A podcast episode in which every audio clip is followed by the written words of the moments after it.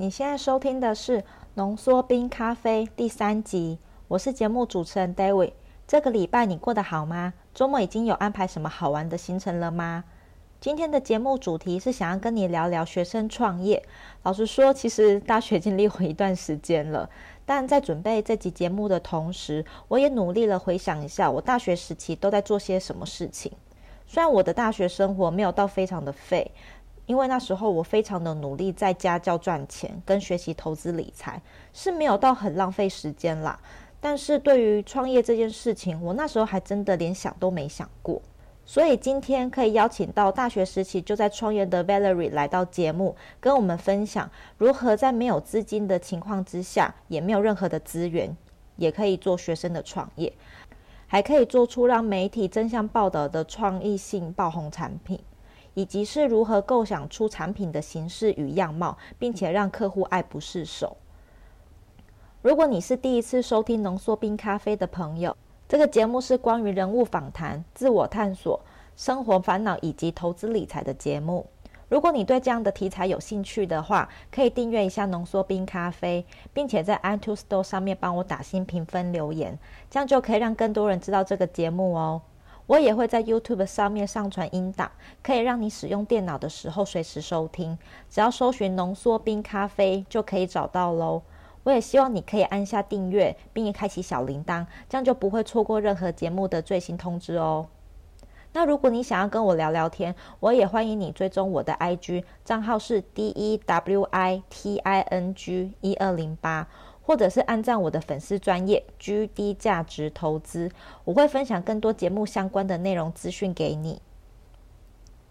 其实 Valerie 是我的研究所学妹啦。那时候我听到 Valerie 在大学的时候就开始在创业，我那时候就真的超级佩服的。毕竟一般的大学生通常就是吃喝玩乐睡爽耍废，但 Valerie 却在创业。然后两三年后的今天，我就开始做了我的 Podcast 节目。当时候我一开始想要约的前几位来宾，其中一位就是 Valerie，因为我真的是很私心的想要听听看他学生创业的故事，当然也很开心 Valerie 一口就答应要来分享，而且是非常兴奋的期待想要跟听众赶快分享他的故事。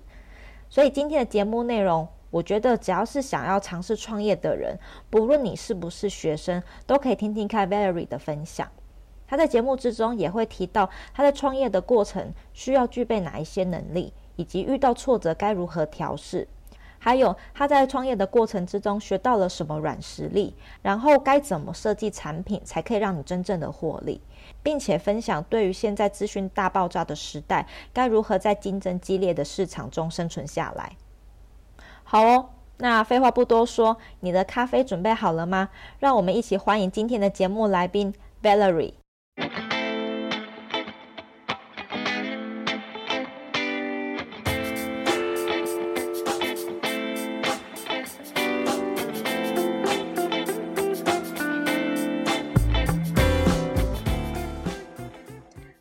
Hello，Valerie，欢迎来到我的节目。可以先跟听众打招呼一下，简短介绍一下自己吗？好，呃，大家好，我是 Valerie。那我现在是做科技业的工程师。那我在嗯、呃、大学硕士的时候，当学生的时候都做过一些创业的东西。那都是有关一些比较呃创意型、没有出现过的新型的创业。那比较的话就是。嗯大型扭蛋机或者是 Jordan 的大型鞋盒。大家对一般人对大学生印象就是吃喝玩乐睡耍废，而你却就是在吃喝玩乐之余，就还有额外在创业，所以就很想要问问看，在大学的时候你怎么会有想要创业的想法？那你是一个人开始的吗？还是有其他的伙伴或者是朋友跟你一起开始的呢？嗯嗯，其实我一开始跟每个大学生都一样，都是参加社团呢，或者是参加系队，或回宿舍的时候就跟朋友聊天耍废这样。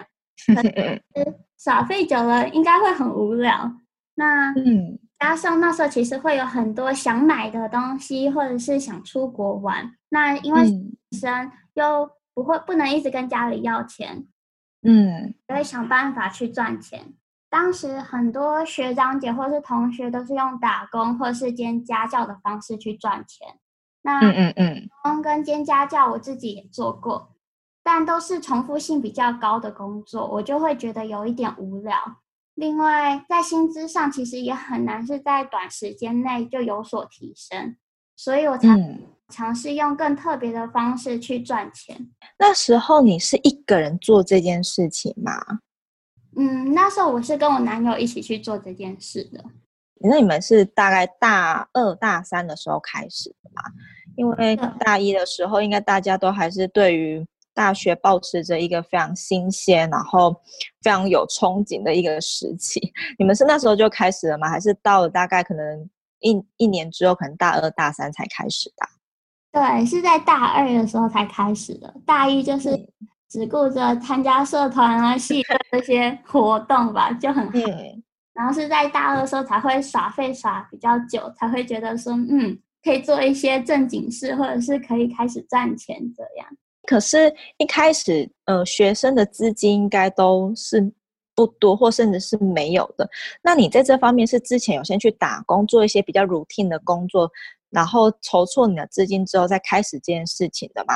还是你是跟朋友集资，就是把它合合起来，然后当成是你的创业基金的？其实一开始我也是没有资金的。其实我觉得做生意上面有很多方法是可以用低成本就可以达到成效的。像是最初我是以选货再买低卖高，那卖的就是我选货的眼光和订货的能力。那时候啊，脸书才刚盛行，但好像有点久远了，真的。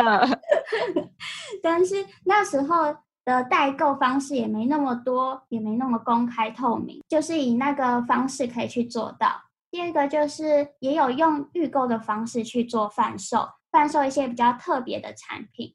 那等资金累积到一定程度之后呢，我才会选择用比较高风险的生意生意模式。也就是先投入成本去制作一个蓝海的产品，之后再进行贩售这样。哎，你刚刚讲的就是类似像代购的，是你在做鞋盒的那个时候嘛？更早的时候，代购是更早，是我们自己去做的了。嗯。不过那时候你们代购是呃代购国外的东西，可是你们那时候有真的是飞出去国外去选货吗？还是你们是有透过一些什么样的管道可以拿到国外的货啊？没有，嗯，没有飞出去，是用网站订。但那时候，因为像你要去订一些国外的商品，你要先熟悉网站的资讯跟界面。嗯、第二个就是，它其实货运过来没有那么容易，它其实会经海关啊，嗯、或一些很多关卡。那没有到现在就是，嗯、呃，那么简单的是直接你国外网站订就可以。直送这样，等于说你们就是那时候是利用一个比较像是资讯差的一个方式去做获利嘛？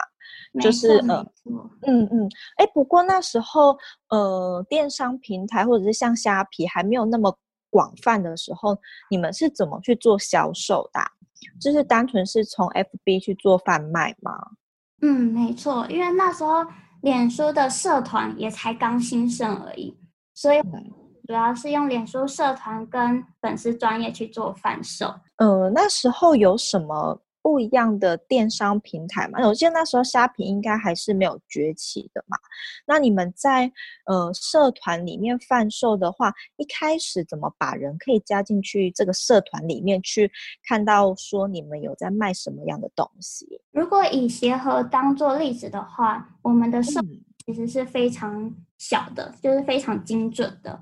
就是爱球鞋的这一群人，嗯、那当时也是就是创了粉丝专业，那是对于像球鞋社团啊、球鞋分享社团这样的方式去做广告跟销售，所以这样的是可以很精准的找到我们的受众。哦，对，就是呃，通常小众市场的转换率就会比较高一点。不过我觉得你们很厉害的是，你们怎么？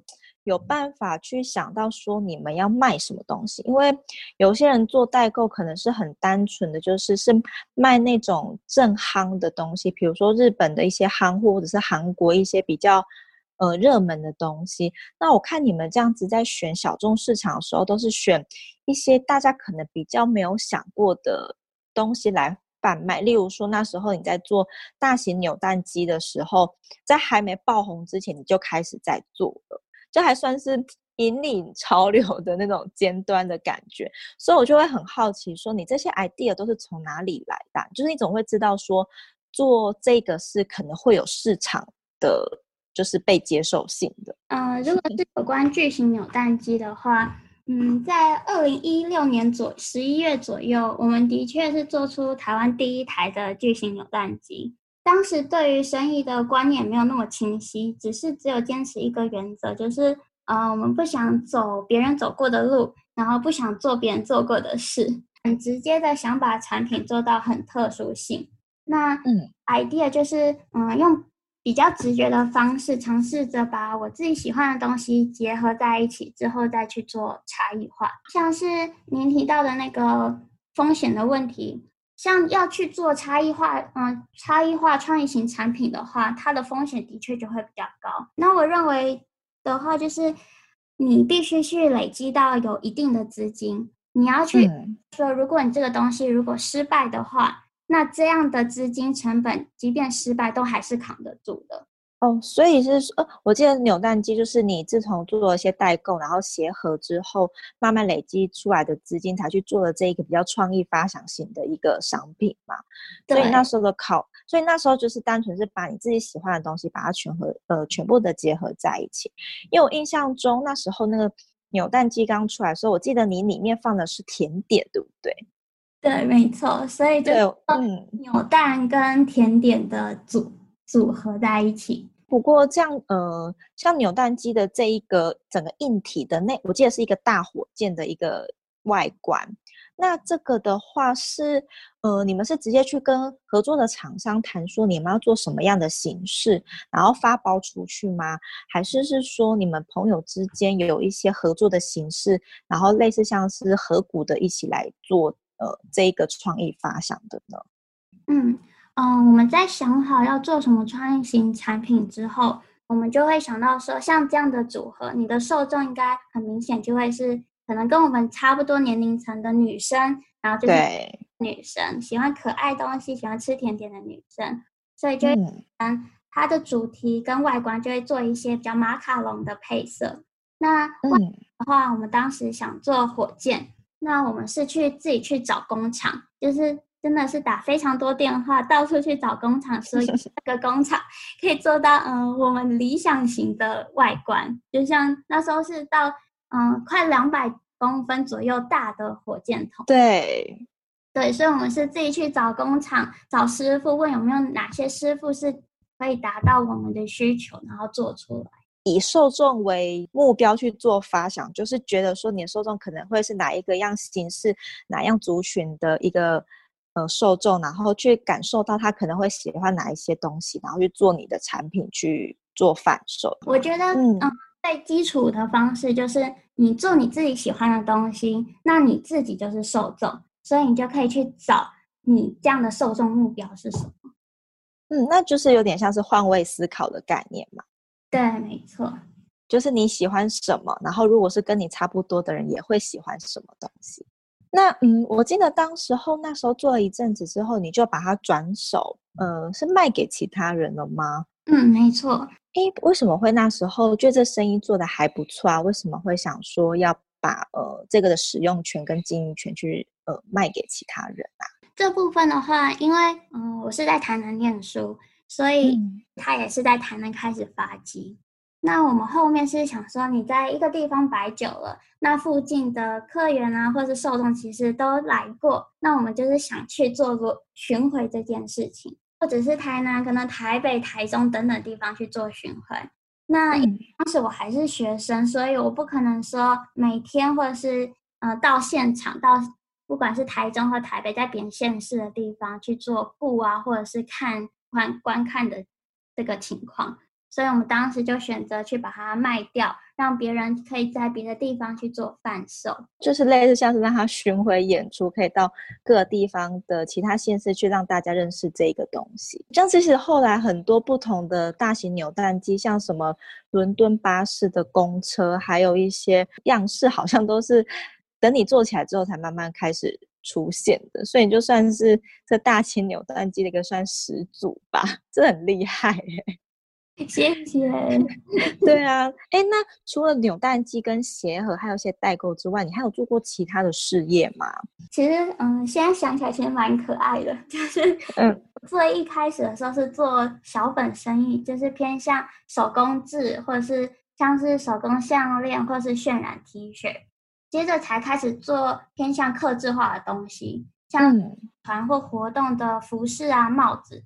那 Ultra 音电子音乐节的帽子也是我们制作过的。天哪，你这你这 idea 真的是多到一个不行哎！对，就是接着这些之后，才开始去做一些比较差异化的商品，就像刚刚提到的大型鞋盒。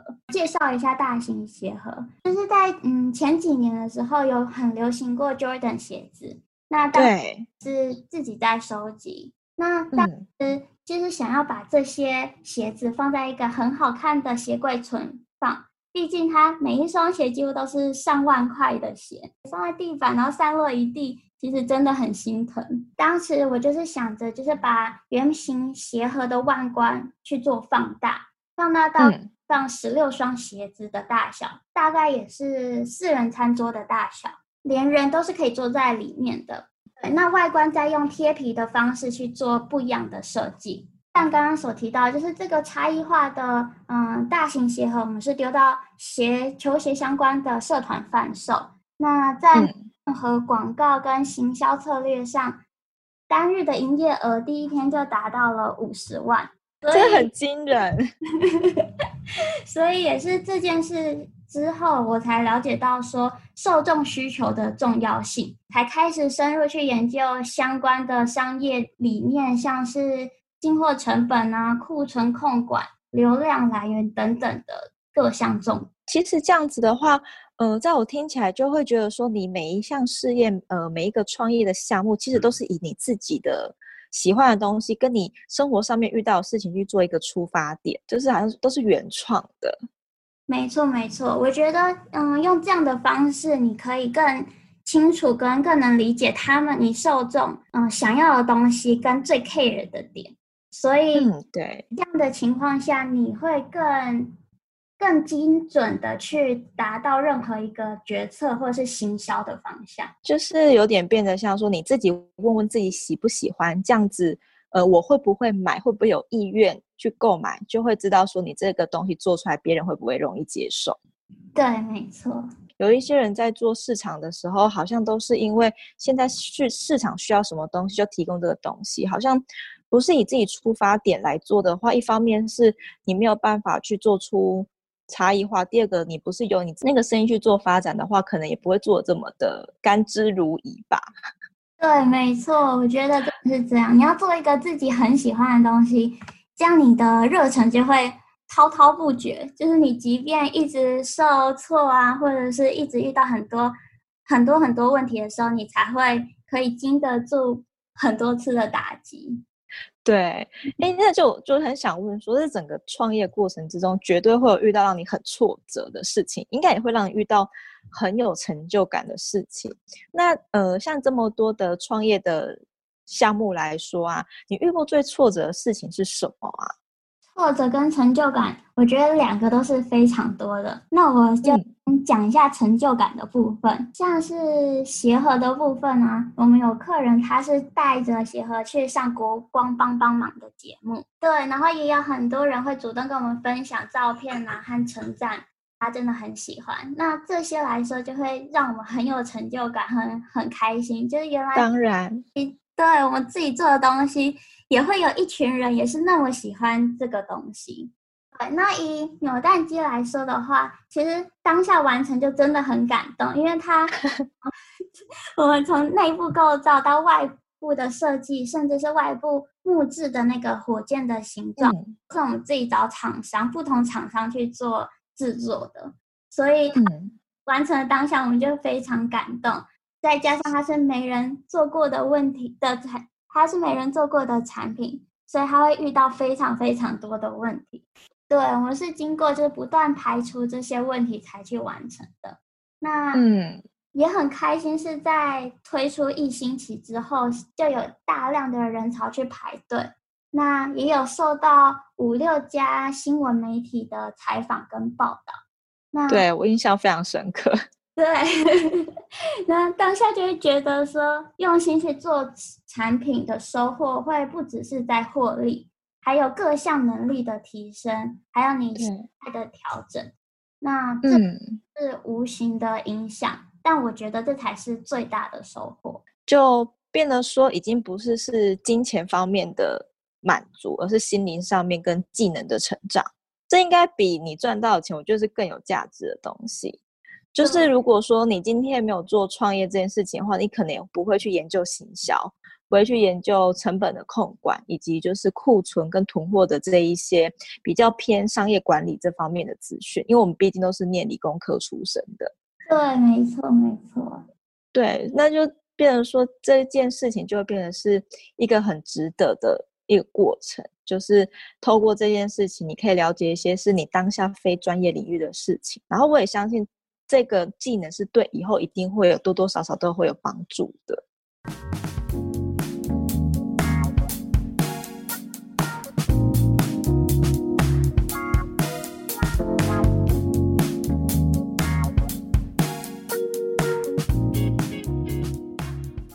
挫折呢？应该不可能没有挫折吧？就是创业这种事情，应该多大部分的时间都是非常受挫的。没错，就是嗯，关于挫折这件事呢，前面讲的如沐春风，但其实过程是跪着走完的。举例来说，嗯，像是在制作的过程，因为我们都是自己去有一个想法把它制作出来，它所有过程都非常的 struggle，就是我们、嗯。为了一项产品，我们要一天要打五到一五十通到一百通的电话去找工厂去制作。天哪，五十到一百通一整天呢？对，所以而且这过程中是不断不断的被拒绝或者是冷回应，这这些都是创业的日常。嗯、因为像是火箭，它其实外观很特殊，那我们制作业只有要一个。那大部分的工厂其实不会收这个单的，必须下很多的嗯、呃、心力跟嗯、呃、受挫力才能去完成这件事。难怪你会说你火箭完成的时候是非常有成就感跟很感动的。对，而且这是其中一个过程而已，这中间还有非常多的制作过程。对，哎，我记得里面那时候是放甜点，我记得好像是放果冻吧。一最一开始的时候，那那那个果冻，你们也是需要去找厂商跟你们配合的吗？嗯，一开始是果冻，到后面有比较多种甜点，就像是甜甜圈、巧克力、嗯、呃，棉花糖等等。到后面我们我们是跟很多的甜点店去做合作，所以，嗯，也就是要去找甜点店去做配合跟洽谈，就是。不止呃那个火箭的外观，连里面的内容物也就算都是自己就是寻寻觅觅去自己谈合作谈出来。而且我嗯，另外我觉得受挫的还有一个是嗯错误的决策。我觉得这个影响比较大的话，就是你内心会有很大的挫折，就是让自己有怀疑和负面情绪，会影响你很深。那进而对。思绪，对，嗯，那我觉得，如果要解决问题，你还是得学会静下心来面对自己，还是要用理性的方式去做任何的决策跟处理事情。其实这也是我有很明显的感受到说，说就是在创业过程之中，我觉得前期大部分的时候都是挫折感大于成就感的。没错，对，而且会有。呃，不间断的在怀疑自己，说这件事情我到底做不做得到？那做得到的话，我到底做不做得好？那别人会不会接受我这个想法，或者是我推出的东西？我觉得那都是一个非常自我怀疑的一段过程。嗯、那真的是要等到你看到成果的那个瞬间，你才会觉得说你当初的怀疑自己都是不必要的。没错，没错，你一开始你必须先。嗯、呃，需要有一定的自信心，所以就刚才提的，你一定要找一个你自己很有很有兴趣、很很喜欢的东西去当目标，你才会可以就是承受像您刚刚说的这一段过程。不过你刚刚讲了这么多啊，你会鼓励现在的学生就在大学或者是可能呃还没有出社会之前，就是创尝试创业看看吗？我觉得超级超级推荐的，因为嗯。我觉得，因为大学生这段时期，他的时间真的是最多也最真的的时候。对，嗯，那高中以前，我们应该也都是花大部分的时间都在念书，之后我们时间也是会越来越少，甚至到结婚生子，那时候可能不只是没时间，甚至有更多的拘束或担忧。虽然我还没结婚啊，但是这是我 猜想。嗯，我觉得学生创业最重要的事情有两件。第一件就是你必须知道你为什么要做这件事，也就是你的动机。你只有动机够强大，才能够达到你的目标。毕竟不是简单惬意的事情。嗯。举例来说，如果你只是想要做事情、找事情来做，想要当斜杠青年，嗯，听起来很酷，这种。动机不够强的情况下去做事，我觉得很容易会半途而废，因为过程中会遇到非常多的困难跟挫折。那第二件事情就是，嗯，你必须先了解你自己，你必须独立思考的能力，知道自己的优缺点、强项、弱项，再去决定你要做什么事情。因为我觉得现在在资讯大爆炸的时代啊。你会接收到很多资讯，会让你分不出来真假，或者是适不适合你。像举例来说，现在很多年轻老板开店，但或许你根本没有足够的资金，也没有足够的时间去现场管理，或者是你连做品牌的观念都没有的话，你没有了解你自身条件，如果去盲目的嗯随波逐流，那到头来你就会。变成炮灰，真的，真的很容易就是被炮轰，被炮走了。对，所以我觉得关于推不推荐他们开始创业，我觉得非常推荐。但是关于你要从哪个方向开始着手这个问题，你要先分析你自己，像是资金、能力、心态或者兴趣，再去决定的策略。嗯、毕竟，嗯、呃。创业没有一条固定的成功公式，只有这个方式适不适合你而已。若是用现在的眼光去看没资金要去做生意这件事啊，我觉得现在的时代有更多的做法，就像嗯、呃，当下最具潜力的就是 podcast，像主持人一样这样，因为我觉得这是一种听的内容行销。它是可以先测试市场做调整，收集到一定的粉丝之后再进行变现。嗯，这种内容行销，如果是用文章呈现的话，就是 Medium 或是布洛克；要图片的话，就是我们最熟悉的 IG 或者是美食布洛克。嗯，就是现在最红的 YouTuber，这些都是低成本或是零成本的方式开始。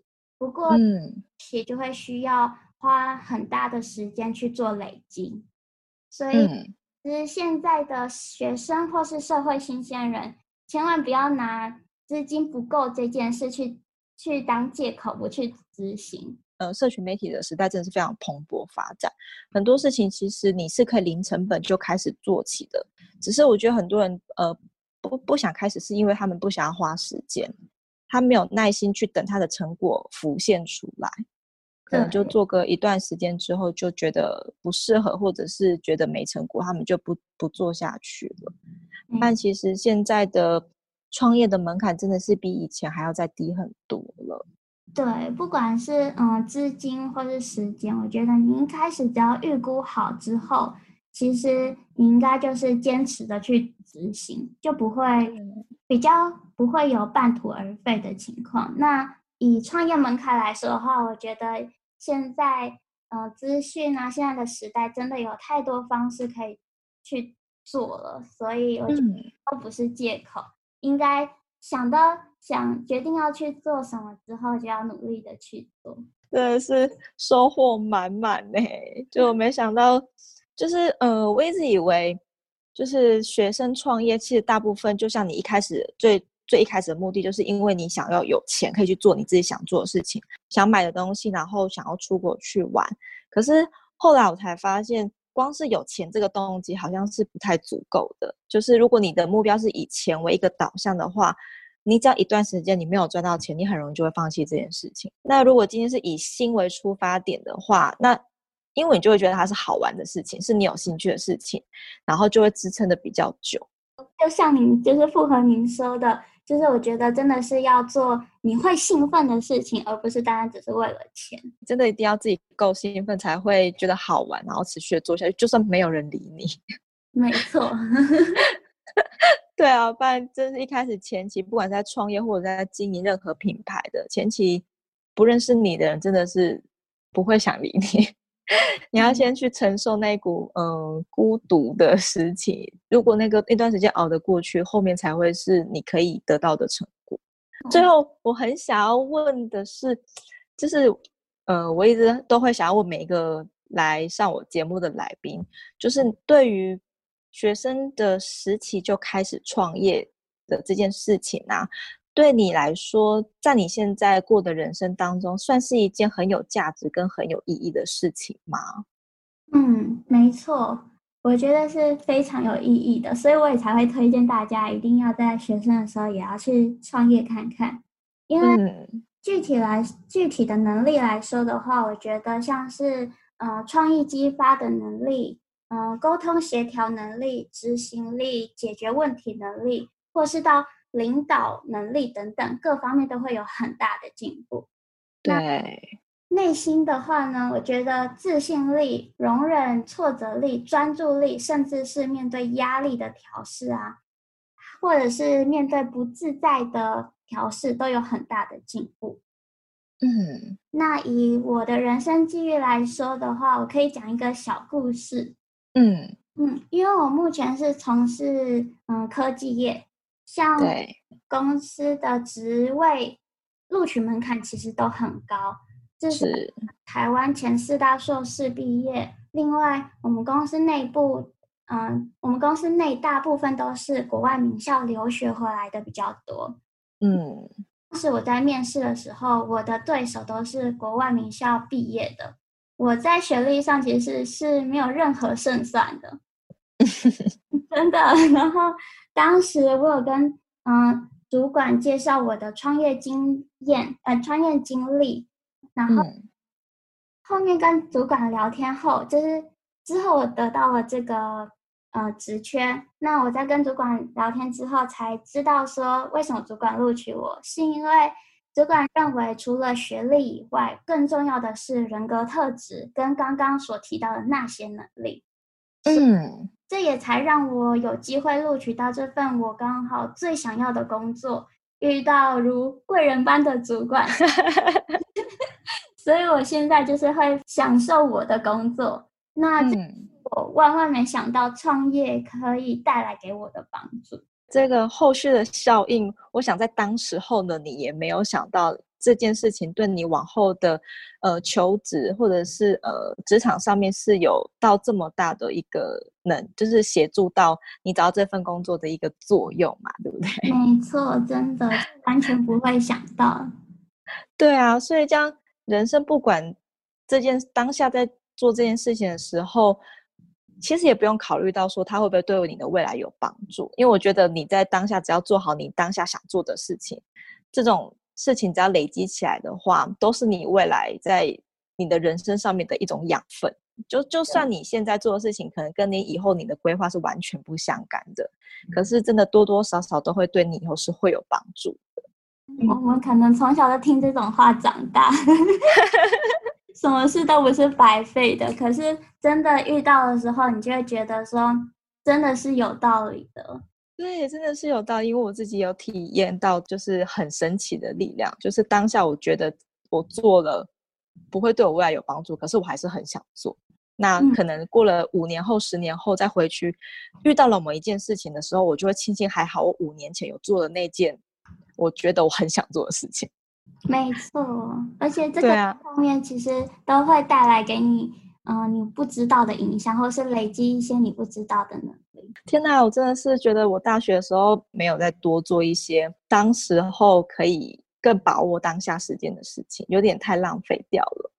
如果说当下我也可以像你一样，就是去了解这么多事情，尝试着去创业的话，或许我现在有就会具备更多不同的能力。我真是没有想到，就是。今天听你这些分享，真是收获到超级多的东西。因为我现在开始在经营自己的品牌，才知道说原来受众啊跟行销的一些概念有多么的重要。可是这些是以前呃我们念理工科系的人是绝对不会碰到的，嗯、然后也有可完全不会碰到，除非你真的是有自自己去做过这件事情，你才会去自己去慢慢的摸索。对我来说，可惜的地方是我现在是已经在出社会的。这段时间才开始在摸索这件事情，时间没那么多，也没有办法去做这么多的分析跟尝试，所以我就觉得你真的很棒，在以前还在学生有大把大把时间可以 花的时候，就已经开始懂了这些观念。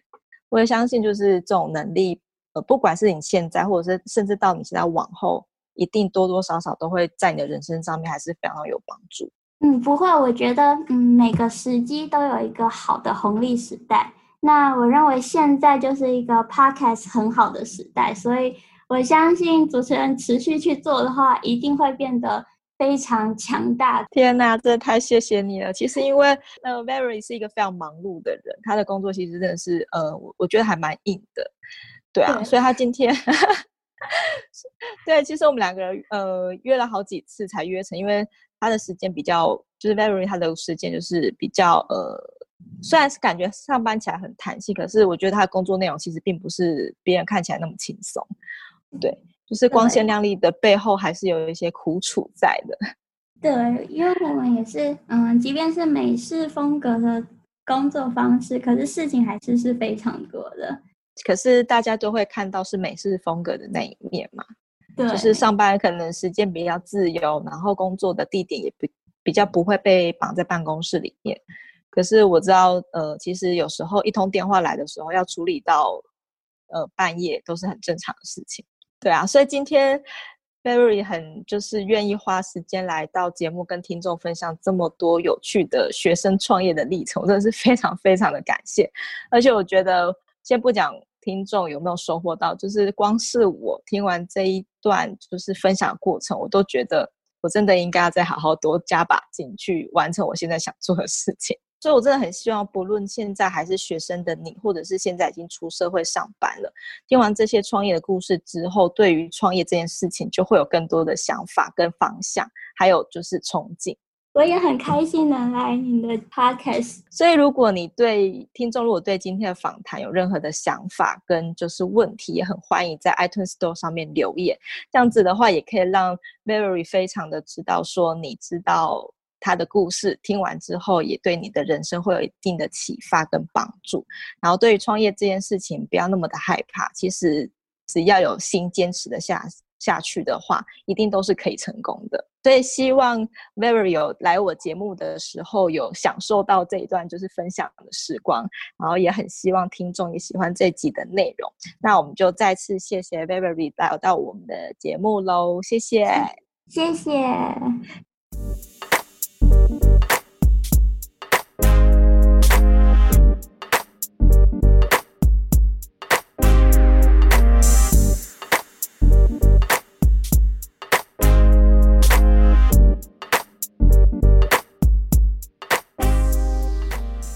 今天节目的重点整理：一，其实创业不一定要花大钱，可以利用一些社群媒体来做贩售，降低销售的成本。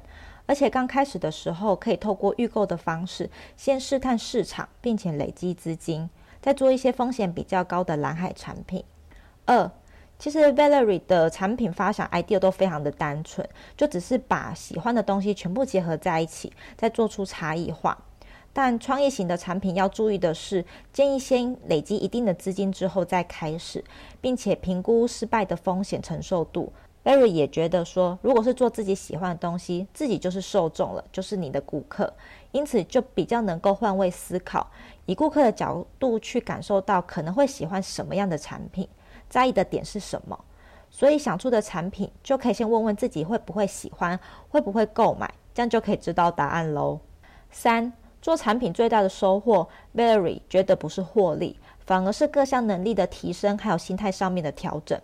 因为错误的决策会影响到内心的情绪，使得挫折感越来越重，怀疑自己的负面能量也会开始的涌现。所以还是必须学会调节自己的心情，并且用理性的方式去修正处理事情。如果没有创业的话，Valerie 觉得其实他就会很难了解非专业领域的技能。而且或许这些技能是对他未来的人生是有帮助的。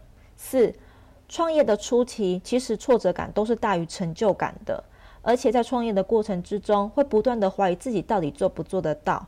其实就只有等到有成果的时候，才会认知到原来先前的那些自我怀疑都是不必要的，因此才必须做自己喜欢的东西，以及有趣的事物当做是出发点，因为这样才是你最有自信的东西，才不会被容易击垮。Valerie 也有提到说，创业只为了钱是不够的，还是必须要有兴趣跟热情，这样才会做得甘之如饴，走得更远，还有更有毅力。五，Valerie 非常鼓励在学生时期就开始创业，但是必须先想清楚两件事情。第一件事情是为什么要做这件事情，我的动机是什么？因为就只有动机够强大，才容易成功，不会半途而废。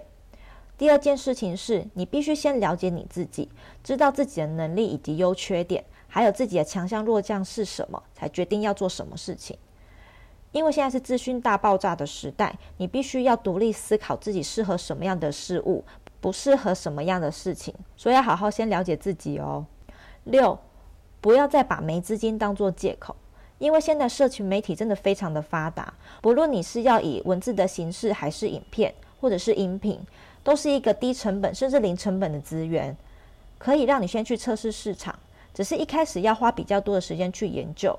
那现在很多人没有成功的原因，都是因为自己太没有耐心，等到自己的成果出现就先放弃了。七，学生就开始创业，对 Valerie 来说是一件非常有意义的事情。具体的能力来说，创意激发的能力、沟通协调的能力、执行力，还有解决问题的能力。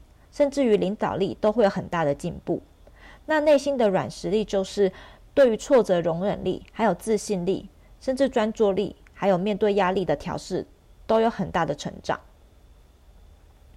今天的节目是不是非常精彩呢？我在访问之后，其实还有在跟 Valerie 还有她男朋友在聊聊创业的这些辛酸血泪史。我呃，我们觉得啊，不管你是要网络创业或者是实体创业，最重要的事情是坚持不放弃，还有对于挫折的忍受力。我们知道创业其实很烦很辛苦，但是如果你可以不间断的问自己的初衷，或许你就可以走得更长更远哦。而且在过程之中，还有可能培养出 Valerie 刚刚提到的那些软实力。我觉得你不论到最后事业成不成功，你学到的这些技能以及培养出来的抗压性，绝对都是别人抢不走的实力。而且搞不好这也是造就你下一个事业的小小种子哦。谢谢你今天的收听，希望听了 Valerie 的分享之后，你对于创业有更多的认识以及想法，甚至获得更多的力量。你想要如何创造出人生新的可能性，或者是生命体验呢？放手去试试看吧。不断的突破舒适圈，勇敢尝试不同新的挑战，才有更多的可能。如果你喜欢今天节目的内容，或者对你在创业思维及方向有一些协助，我想要请你将这集节目分享给你身边可能会需要的朋友，或者将这集节目截图分享在你的 IG 现实动态上面，然后记得 take 我哦，这样我才可以知道你对于这集节目的想法。也欢迎你随时找我聊聊天，我的 IG 账号是 D E W I T I N G 一二零八，或者是私讯我的粉丝专业 GD 价值投资，只要可以帮助到你，我绝对会回答到被你据点的时候。那就下周再见喽，拜拜。